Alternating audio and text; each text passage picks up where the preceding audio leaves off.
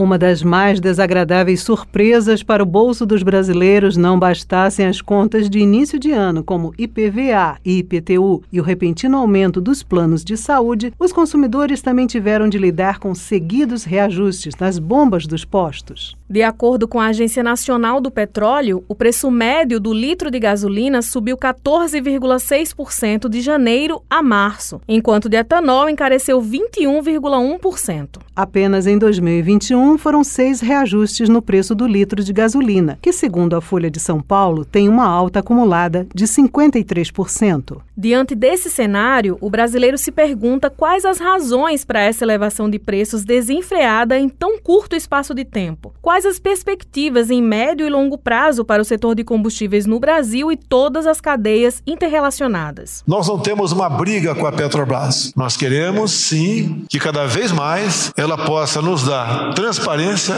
e também previsibilidade. Não precisamos esconder reajustes ou seja lá o que for no que integra o preço final dos combustíveis.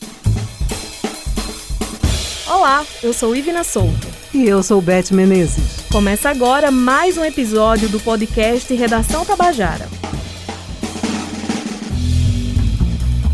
Este é um conteúdo da empresa paraibana de comunicação gerado exclusivamente para as plataformas digitais. Toda semana você confere aqui, em uma abordagem diferente, os principais assuntos do momento.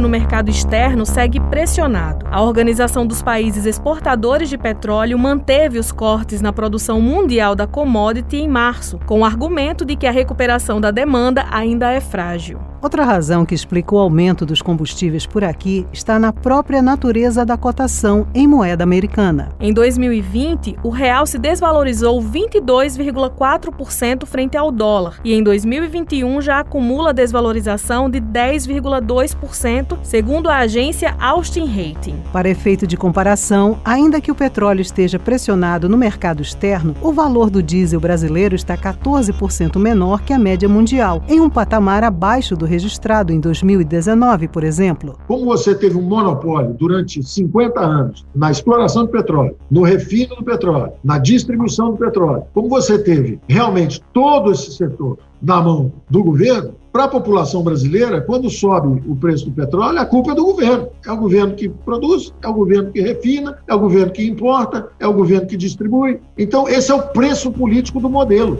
Esse é Paulo Guedes, ministro da Economia desde o início da gestão de Bolsonaro. Ele admitiu que a troca da presidência na Petrobras, feita pelo presidente Jair Bolsonaro, teve um efeito econômico ruim. No entanto, ressaltou que a vontade de Bolsonaro precisa ser respeitada. O que determina, na verdade, o preço do diesel, da gasolina, do álcool, do gás de cozinha, é a política de preço da Petrobras, que é uma empresa ainda pública. Este é Gelton Pinto Coelho, presidente do Conselho Regional de Economia de Minas Gerais. Gelton concedeu uma entrevista à nossa repórter Camila Alves. Então, na verdade, o que determina é a política econômica do governo federal. Basicamente é isso o governo federal escolheu um modelo de rentabilidade para acionistas da empresa. Então, esses acionistas vêm usufruindo de um lucro bilionário nos últimos anos às custas do sofrimento da população. Não houve mudança significativa de impostos nos últimos anos para dizer que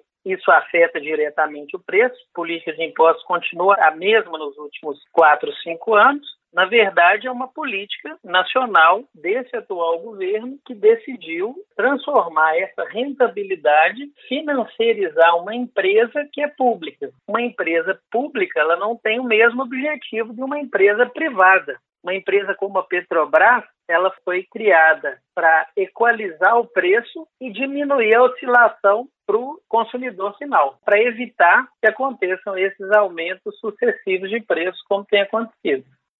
É realmente impressionante esses percentuais que você traz para a gente. O que causa, né, uma mudança tão grande nos valores? É realmente só a questão da política da Petrobras ou houve fatores externos, o aumento do dólar? O que mais que a gente pode colocar aí nessa balança que contribuiu para esse aumento expressivo? Na verdade, quando a Petrobras ela decide alinhar os preços internos ao preço internacional, o que ela está fazendo é colocar os preços para pessoas de rendas diferentes, de situações diferentes e equalizando uma situação que não tem jeito de igualar. Então, o que o consumidor lá fora paga, o que a gente paga, não pode ser colocado numa mesma balança. O governo federal ele mantém o dólar num valor para favorecer as exportações. Então, ele mantém a taxa de câmbio um pouco mais alta. Então, essa taxa de câmbio influencia diretamente nos preços do combustível. Para piorar ainda mais o que a gente falava de política econômica da Petrobras, para gerar mais lucro para esses acionistas, nos últimos anos, principalmente nos últimos três anos, o governo federal faz vendas de ativos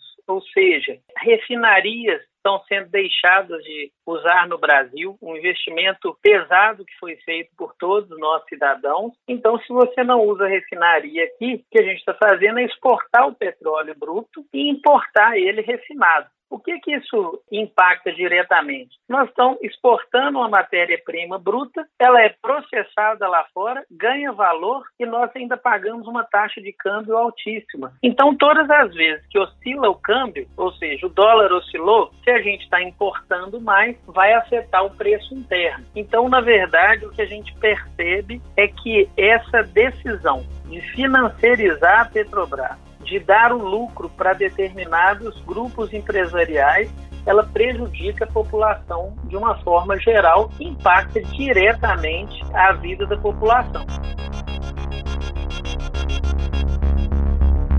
E como é que esses preços acabam também afetando a inflação no nosso país? É o que a gente sente mais na pele, né? Por exemplo, quem vende a fruta no mercado, ele vai buscar esses produtos em algum lugar. Na composição do preço dele tem o diesel, tem a gasolina, tem o álcool, e ele não pode ficar absorvendo esses preços. Então ele tem que repassar. Da mesma maneira com gás de cozinha, na mesma maneira acontece no país como um todo. Então o que a gente está vivendo agora, nesse momento, é o pior dos cenários possíveis. E nós não estamos falando só de pandemia. Essa política econômica já vem de antes. Nesse momento, está se discutindo no Comitê de Política Monetária a subida de juros. E isso vai influenciar uma cadeia de outros produtos e vai encarecer ainda mais, é o pior dos mundos, onde as pessoas não têm renda para consumir, as que têm renda não vão consumir porque elas têm incerteza em relação ao futuro e quem vende o produto não consegue fazer a oferta dele. Então a gente tem um mercado completamente desorganizado e parado por causa dessas decisões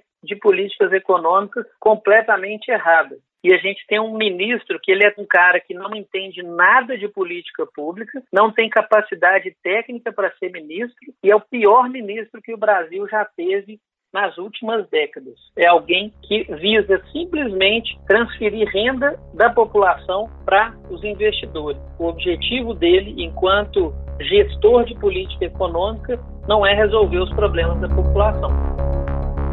Para a gente finalizar, né, diante desse cenário, eu tenho duas questões. Primeiro, se existe, né, e qual seria essa medida governamental cabível para conter este aumento desenfreado que acaba penalizando muito o consumidor brasileiro e qual a perspectiva que você traça aí para o futuro? Eu vou começar pela última pergunta sua e depois eu falo da outra porque as perspectivas de futuro são as piores possíveis. É um governo que tem negado a ciência econômica, não só a ciência econômica, mas as outras de maneira geral. Nós não temos as vacinas chegando, só vacina vai resolver o problema da economia. Nós precisamos vacinar as pessoas para que elas voltem a trabalhar, para que elas voltem a ter emprego e renda. Então, se existe medida governamental, existe. Nós temos uma série de ferramentas econômicas, uma delas é, por exemplo, desvincular a esse preço internacional. Exatamente o contrário do que o governo tem feito. Primeiro, retomar a questão da produção do pré-sal, retomar o refino no Brasil e importar cada vez menos petróleo para a gente não ficar sujeito a essas oscilações do mercado internacional e do dólar. Medidas econômicas temos várias e possíveis de serem feitas, mas elas não vão ser tomadas, infelizmente, porque não é papel desse governo, ele não foi eleito, inclusive, para isso, Grande parte da população que votou nesse governo deseja a destruição da Petrobras como empresa pública. Eles têm a errada visão de que se passar para a iniciativa privada você vai resolver o problema de preço. Não vai acontecer de maneira nenhuma, pelo contrário, o que nós vamos ficar é mais sujeito ainda a essas oscilações e às determinações das empresas. A conta de luz baixou quando privatizaram as empresas? A conta de telefone baixou? Então, é uma discussão do que, é papel da empresa pública e o que, é papel da empresa privada. A empresa pública não tem como objetivo o lucro. O objetivo de uma empresa pública é garantir estabilidade de preço para as pessoas. Quando o mercado internacional estiver alto, ela mantém o preço aqui porque ela fez reserva econômica. Quando estiver em baixa, ela também vai poder usar esse recurso para poder equalizar o preço e não prejudicar a população. Então a escolha pública é essa. Nós vamos favorecer os investidores ou nós vamos favorecer a população?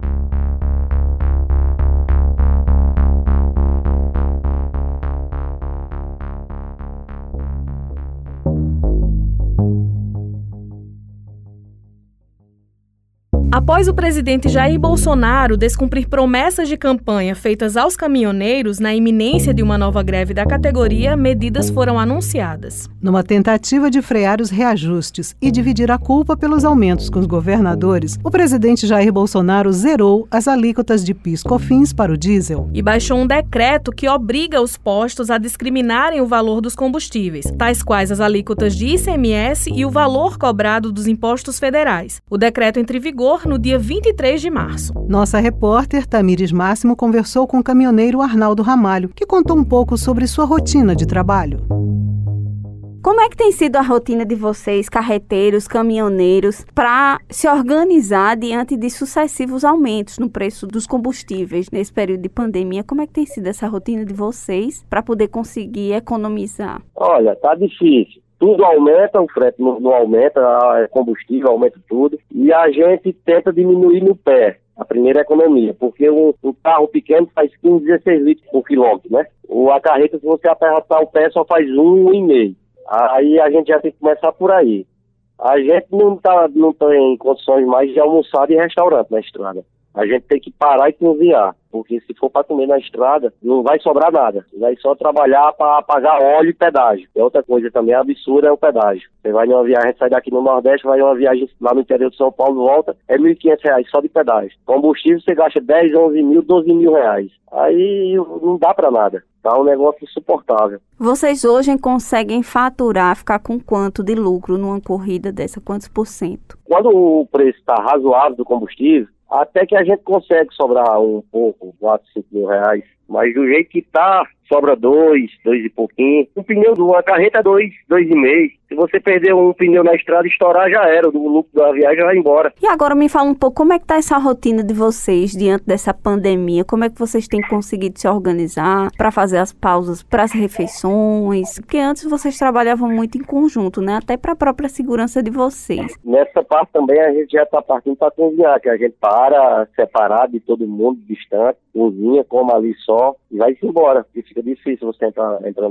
dentro de restaurante, já para evitar o corona, né? Hoje, sua rotina é como? O senhor sempre está na rua ou está dando para passar um período em casa? Como é que tem sido? Eu saí de casa no Réveillon, voltei agora, tá com quase 80 dias, mas voltei porque peguei uma, uma virose, uma gripe, uma gripe grande e vou passar só dois dias, três dias Cheguei ontem, amanhã eu já saio, vamos embora. Antes dessa pandemia aí, a gente passava 30 dias na estrada e no máximo 4, 5 dias em casa, né? Agora é 70 dias, 80 dias. Aí vem e passa 3 dias só.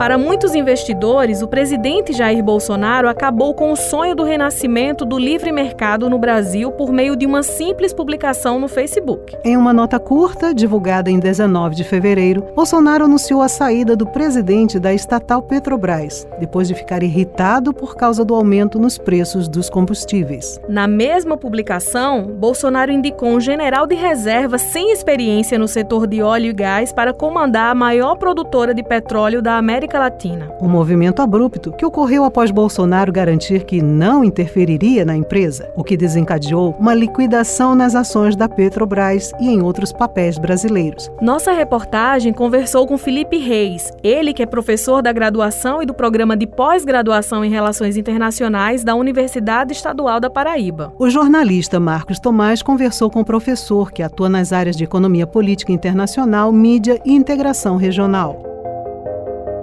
Felipe, a gente vem assistindo a um aumento vertiginoso de preços de combustíveis aqui no Brasil e sabemos o quanto isso mexe, impacta com a vida da população, como um efeito cascata em todos os níveis, em todas as esferas. Você enxerga que essa não reversibilidade dos benefícios de ter um estatal como a Petrobras à população tende a se acentuar com, por exemplo, a chamada privatização da exploração do petróleo e, enfim, a, o loteamento que em via de regra está sendo implantado aqui no Brasil? Brasil?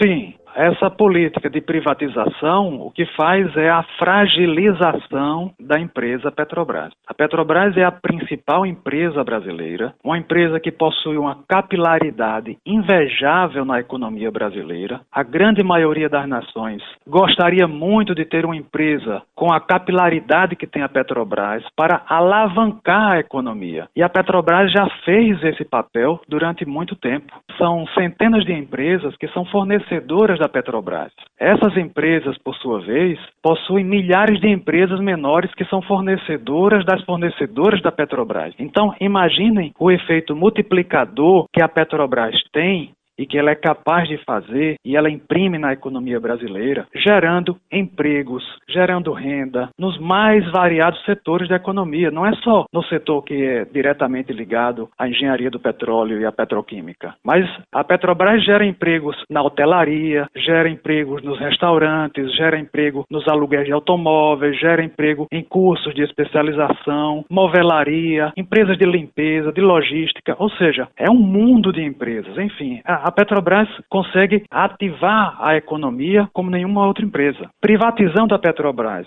acabando com essa verticalidade dela, essa lógica da verticalidade, ou seja, já se vendeu a BR Distribuidora, que era uma empresa que dava lucro à Petrobras e fortalecia a Petrobras. Venderam-se os dutos por onde são distribuídos o gás e o petróleo. E agora a Petrobras, em vez de ter essas empresas a seu favor e lucrar com eles, não. Agora a Petrobras paga o aluguel às empresas que agora são privadas para usar os dutos que antes eram dela. Então vejam que absurdo é essa lógica de privatizar uma empresa que é estratégica. Eu não estou dizendo aqui que o Estado precisa ser dono de todas as empresas, mas é o que eu estou dizendo e dizendo enfaticamente é que existem empresas que são imprescindíveis estarem na na mão do Estado para servir ao Estado e não para servir aos grupos privados oligopolizados, que é o que há hoje no mundo do setor do petróleo.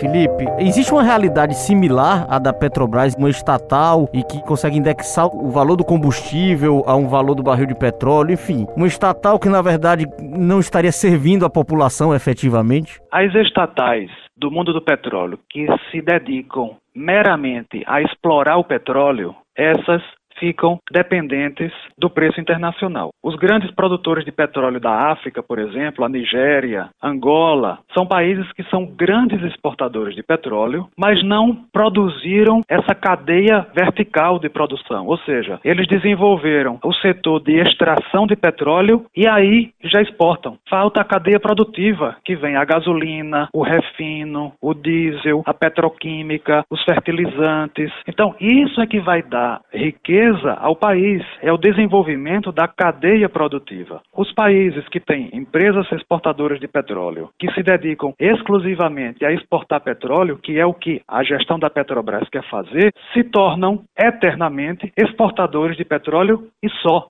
Agora, quando a gente pega empresas como a norueguesa estatal, que tem toda a sua cadeia produtiva verticalizada, ela consegue fazer da extração do petróleo uma riqueza que vai continuar nos outros ramos da economia, gerando renda para a sociedade. Das 25 maiores empresas de petróleo do mundo, 19 são estatais. E das cinco maiores, quatro são estatais. E a Petrobras chegou a ser a empresa mais premiada do mundo na extração exploração de petróleo em águas profundas. Não existe nenhuma empresa hoje ainda que tenha a tecnologia que a Petrobras tem para extrair petróleo a 4 mil a 5 mil metros de profundidade no fundo do mar. Não existe. E essa é a Petrobras. Fruto de quê? De investimento público. Porque isso é uma empresa estratégica. Pegar uma empresa como essa e retalhar esquartejar, que é o que tem sido feito de 2016 para cá, vendendo aos pedaços, eu considero isso um crime de lesa pátria.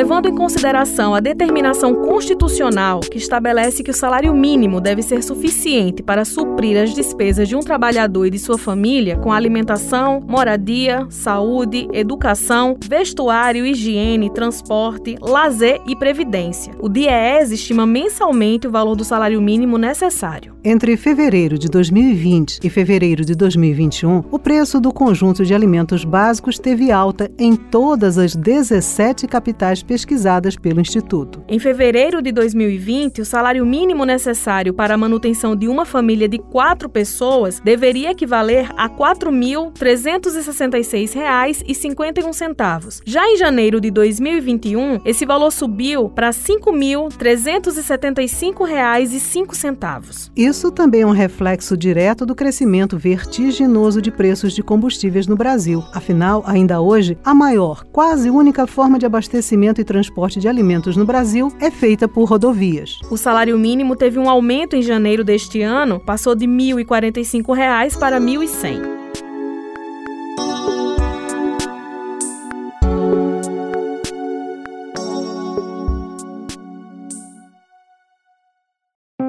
Após o fechamento dessa edição, a Petrobras anunciou pela primeira vez em 2021 que o preço médio da gasolina em suas refinarias terá uma queda de 4,95%. A redução começou a valer a partir do sábado, dia 20 de março. O impacto do reajuste nas refinarias, porém, não repercute de forma imediata no custo da gasolina nos postos de combustível.